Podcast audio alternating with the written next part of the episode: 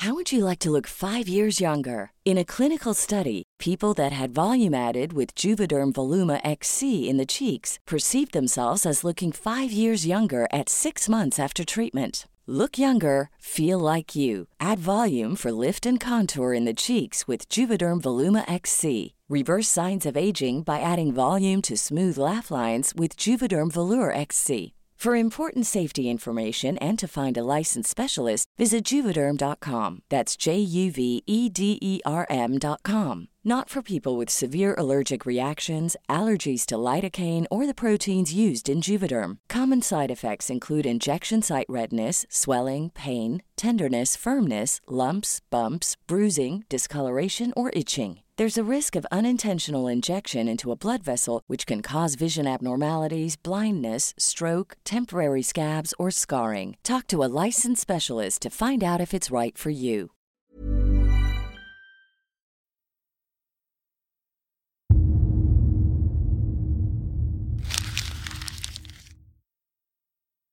Seguirle el ritmo al país no es cosa fácil, pero en este espacio intentaremos, semana a semana y en 25 minutos, comprender juntos lo que sucede en el territorio que habitamos. Esto es Semanario Gato Pardo y yo soy Fernanda Caso.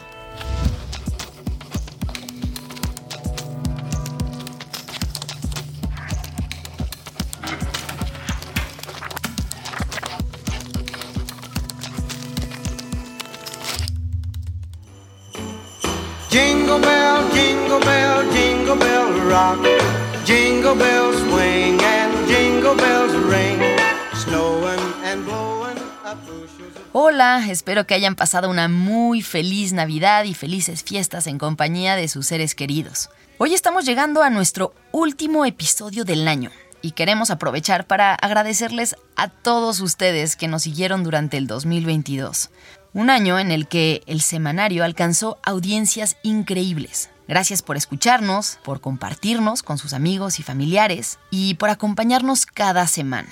Y bueno, aquí unos datos sobre lo que fue el 2022 en semanario. En total, este año en Semanario tuvimos 156 invitados que nos ayudaron a entender temas que iban desde la consulta de revocación de mandato hasta las tradiciones de Día de Muertos y los derechos de las trabajadoras del hogar. Además, hubo tres episodios que rompieron nuestros récords de reproducciones este 2022. El primero fue Espías rusos en México, un riesgo para la seguridad nacional. El segundo, Reforma al INE, un riesgo para la democracia. Y el tercero fue 8M, por los derechos laborales de las trabajadoras del hogar. Una de cada 10 personas que nos escucha vive fuera del país. Los lugares con más seguidores fuera de México son Estados Unidos, Canadá, España, Alemania, Francia, Perú, Chile, Italia y Brasil. Pero también hay personas que nos escuchan desde Japón, Australia, Singapur y Emiratos Árabes Unidos. Y otra decena de países. Gracias a todos ustedes que han encontrado en Semanario un espacio para mantenerse cerca de México. Y gracias también a todas las personas que nos escuchan desde toda la República Mexicana. Bueno, pues para cerrar el año, decidimos hacer dos episodios especiales. Uno esta semana y uno la semana que viene. Y regresaremos al formato tradicional el martes 10 de enero. En el episodio del día de hoy, vamos a abrir las puertas de una de nuestras famosas juntas editoriales, donde cada semana comentamos las noticias más relevantes de los últimos días. Esta vez, la reunión la hicimos para comentar los episodios que marcaron el año y aquellos que queremos recomendarles escuchar si acaso se los perdieron. Tercera llamada. Tercera y comenzamos. En la reunión, en el estudio de Pablo, nuestro productor, Estuvimos Majo, Fabiola, Florencia y yo. Hola, pues qué gusto estar con ustedes, abrir al público lo que son nuestras juntas editoriales, que normalmente las hacemos por Zoom, entonces también esta ha sido una buena ocasión para vernos. ¿Cómo están? Muy bien, muy contenta de estar, de abrir este espacio donde podamos como mostrar cómo son nuestras juntas de una forma como más orgánica de lo que no son los episodios. Y además también conocer quién compone un poquito más de Semanario Gato Pardo. Creemos que de alguna forma, o sea, no está guionizado esto, ¿eh? pero debe ser genuino. De que al final de que creemos que de alguna forma, pues platicar de cómo lo hacemos, eh, cuáles fueron los episodios que más nos gustó, pues ayuda también como romper esa barrera que existe a veces entre los productos editoriales y la gente que lo escucha. Empezamos esta discusión que creo que vale la pena tener y compartirla con quienes nos escuchan, además de agradecerles muchísimo por habernos acompañado durante todo el 2022 y preguntarles a ustedes desde dentro, ¿cuáles son aquellos episodios? Vamos a hacer dos preguntas. Empecemos por aquellos episodios que ustedes creen que rescataron o hablaron de un momento icónico en el país, que fueron discusiones que, de las que tal vez como aprendimos todos, ¿no? A la hora de investigar, a la hora de hacer el episodio, pero que más allá de eso fueron temas importantes para México, fueron noticias por las que el 2022 va a ser recordado. Si quieres empezamos contigo, Majo. Híjole, creo que el tema del pase de la Guardia Nacional a la Sedena fue fundamental a lo largo del año y es un debate como toral que hemos estado arrastrando este año y pues creo que en el episodio hablamos de temas fundamentales para la democracia, como está este pase viola muchísimos, es anticonstitucional y viola muchísimos derechos humanos y procesos que debe llevarse. Entonces, pues sí, creo que, que, ha sido un tema importantísimo a lo largo del año. Yo, yo diría que ese es como el episodio que creo, pues a mí me, me cambió muchísimas cosas. El propósito no es militarizar o ir al autoritarismo, sino cuidar con la vigilancia de la Secretaría de la Defensa el crecimiento sano de la que debe ser la principal institución de seguridad pública del país. ¿no? El hecho de que la Guardia Nacional pasara a ser la segunda dependencia de gobierno con más presupuesto solo detrás de la Secretaría de Educación Pública pues, es una cosa bárbara y sorprendente. Entonces creo que es un tema importantísimo, como dice Majo. Florencia, ¿coincides con esto? ¿Hay algún otro episodio que tú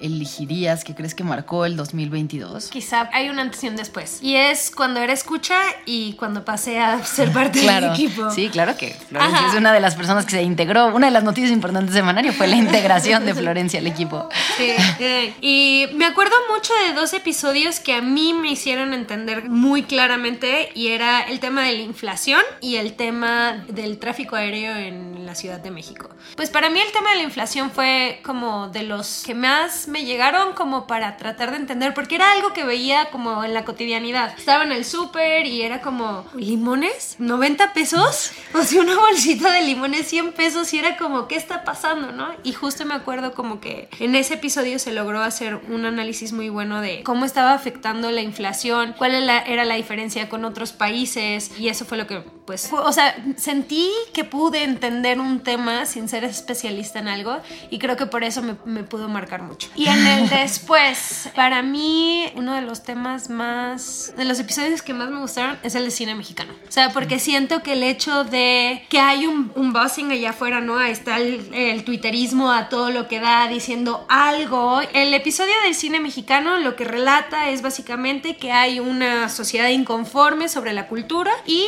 que hay que analizar los presupuestos para saber si estamos mejor que antes o no. Y eso fue lo que hicimos y creo que logramos como comprobar que sí se está produciendo más cine que antes, tienen razón unos, pero también hay un momento en el que pues eso no significa que el cine es mejor ahora o no, no sé. ¿Qué haces? Ya dime. No puedo, estoy muerta. Guillermo, gracias, cabrón. You are.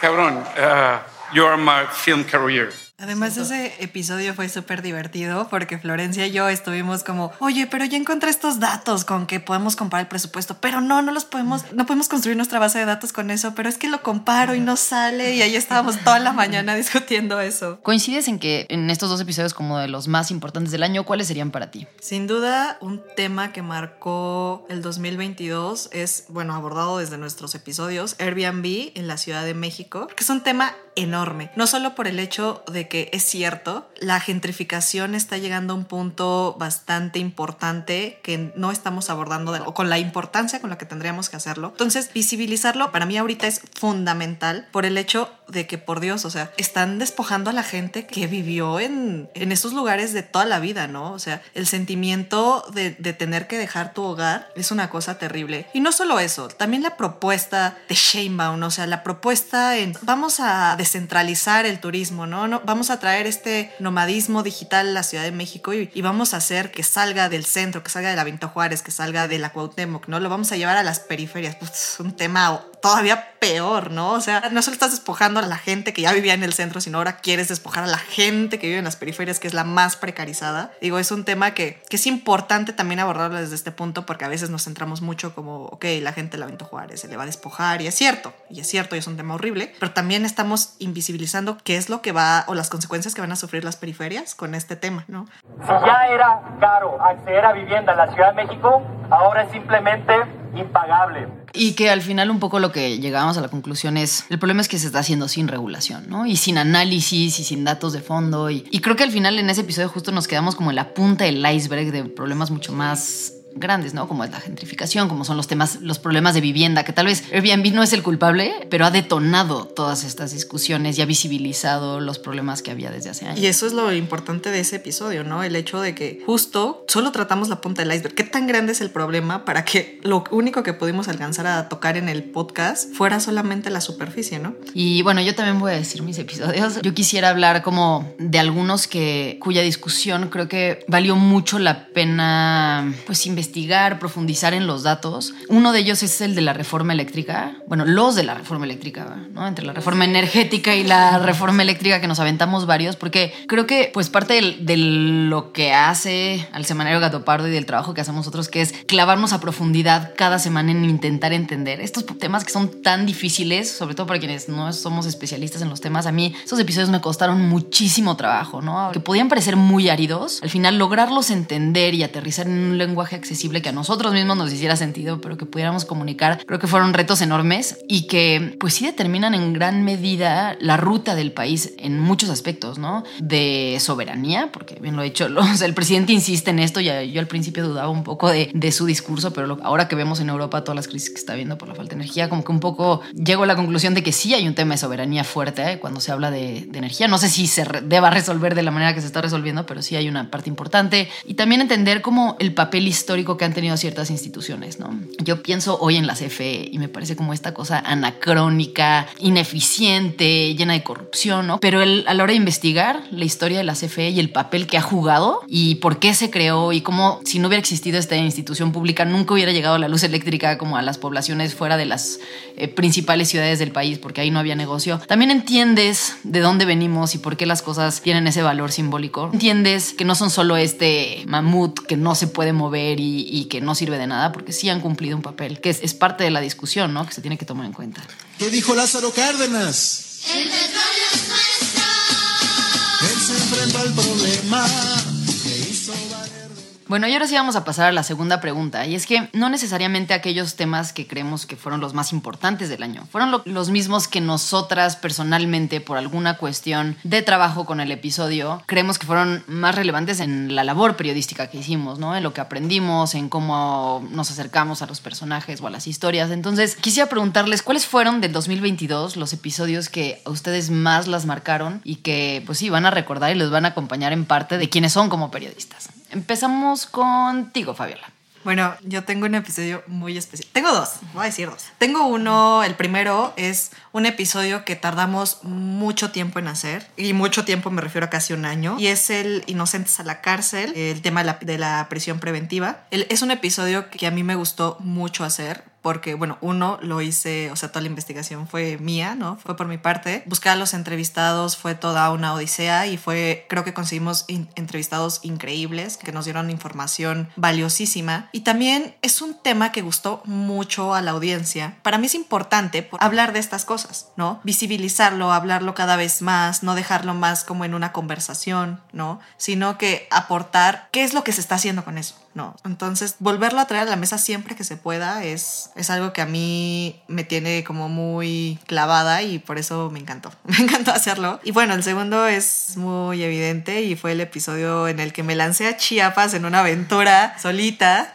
para investigar el misterioso caso de los 110 niños intoxicados en el estado, que pues bueno, para empezar fue una noticia que causó mucho revuelo porque de repente cientos de niños empezaron a ir al hospital por síntomas de intoxicación y no entendíamos por qué y era un tema que estábamos como evitando un poco porque decíamos, es que no hay mucha información, ¿de dónde vamos a sacar la información si los medios de los que a veces nos basamos no están, no tienen, no tienen datos, ¿no? Entonces un día Fer me dice en la mañana, ¿sabes qué, Fab? Eran las 9 de la mañana y me dice, ¿sabes qué, Fab? Te tengo aquí una propuesta, vamos a cambiar el episodio y ¿qué crees? Te vas a ir a Chiapas. Compras un vuelo y te vas, ¿no? No soy tan autoritaria tampoco. Un poco más dialogado que eso, pero sí. Fue buena ondita, pero sí fue espontáneo.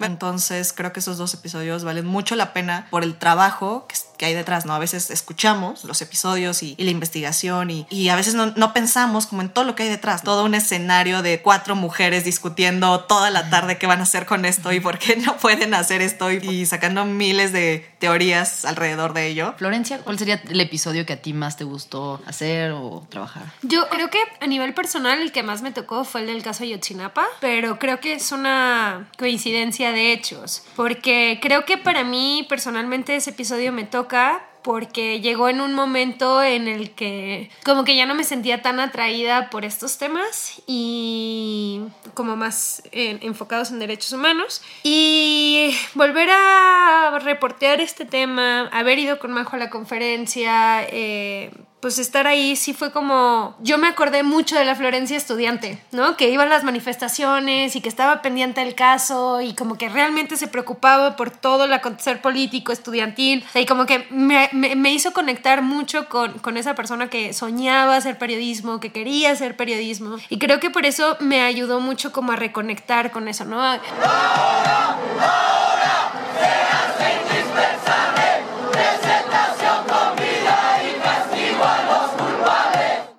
en, primero en una cuestión personal y segundo en una cuestión país. Recordar que fue una de las promesas más importantes de Andrés Manuel López Obrador para los, los padres de los estudiantes, que se iba a dar justicia, ¿no? O sea, era como la máxima aspiración, se iba a dar justicia y se iba a buscar y de repente darte cuenta que hay un interés de dar justicia, pero desde adentro de la fiscalía estaban tapando todas las investigaciones para que en ese caso se haga justicia, es demasiado fuerte ver que en realidad, lo voy a decir de alguna forma, pero es que a veces pareciera que no importa quién esté en el mando, si la misma estructura no está cambiando desde adentro, pues. Majo, ¿cuál fue tu episodio? Yo también tengo dos episodios favoritos. El primero, ya lo mencionaba un poco Florencia, el del cine. A mí me gustó mucho ese episodio. En general les tengo un cariño especial los episodios donde abordamos la historia detrás. Y pues el cine mexicano tiene una historia muy robusta y muy importante, ¿no? Eh, entonces ese fue uno de mis episodios preferidos del año.